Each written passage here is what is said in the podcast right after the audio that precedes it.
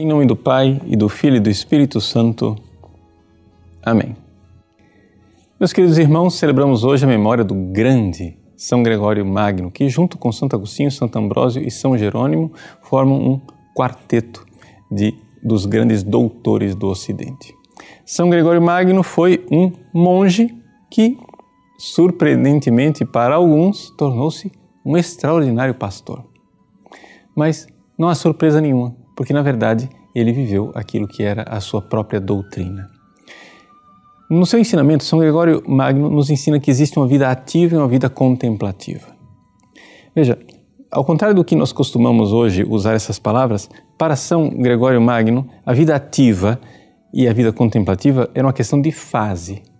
A primeira fase era a vida ativa, quer dizer o seguinte: você tem que fazer uma prática ascética para controlar as suas paixões, e isso aqui basicamente no combate dos pecados capitais, né, as doenças espirituais que a gente tem que é, controlar, e depois na, no cultivo das virtudes, principalmente né, as sete virtudes, as quatro cardeais e as três é, teologais. Muito bem.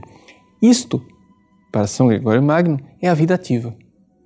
Portanto, uma vida em que eu vou é, verdadeiramente aprendendo a amar. E é evidente que nisso tudo existe muita oração, muita meditação, é, lexo divina, é, encontro com a palavra de Deus. São Gregório Magno é uma verdadeira enciclopédia do conhecimento da palavra de Deus. Quando você pega o seu livro de comentários morais ao livro de Jó, você vê que ali é, tem doutrina para você dedicar uma vida inteira ao estudo. Pois bem, esta é a vida ativa. Mas tudo isso é simplesmente pre trabalho preparatório para se chegar à vida contemplativa, que é a união com Deus. Ou seja, nós precisamos verdadeiramente ter esta intimidade com Deus, esse amor, essa, essa realidade de matar o homem velho para que surja um homem novo que se une ao Cristo como a esposa se une ao esposo. E aqui, São Gregório Magno mostra a sua vida de monge, a sua vida de homem verdadeiramente que conhecia a oração. Bom, até aqui, o que é que nós explicamos? Explicamos simplesmente uma vida espiritual, ascética e mística, né? ou seja, as fases, né?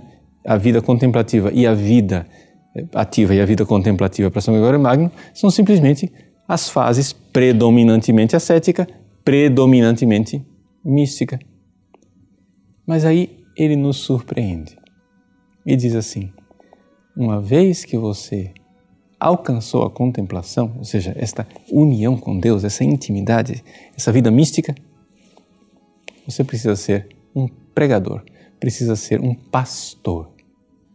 E é aqui que nós vemos o quanto verdadeiramente ele é para nós um doutor da igreja. Veja, ele viveu isto que ele ensina. A vida inteira, Gregório Magno viveu essa dificuldade porque ele tinha uma vida monástica, mas o zelo pela casa de Deus o levava à vida pastoral e levar as pessoas para a pastoral. E é isso que ele transmite né, para os pregadores, para os padres e, e, e bispos, na sua famosíssima regra pastoral. Ou seja, Gregório Magno quer que o pregador tenha uma verdadeira vida íntima, espiritual com Deus, para então levar as pessoas para Cristo.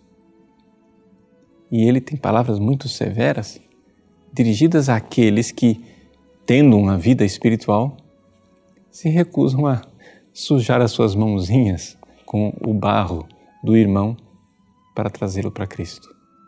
Se eu sou verdadeiramente cristão, se eu sou verdadeiramente alguém que ama Cristo e quero me unir a Ele, eu quero então esta unidade maior de um corpo de Cristo que se expande e cresce, porque porque o amor, o encontro entre o esposo e a esposa deve ser sempre fecundo.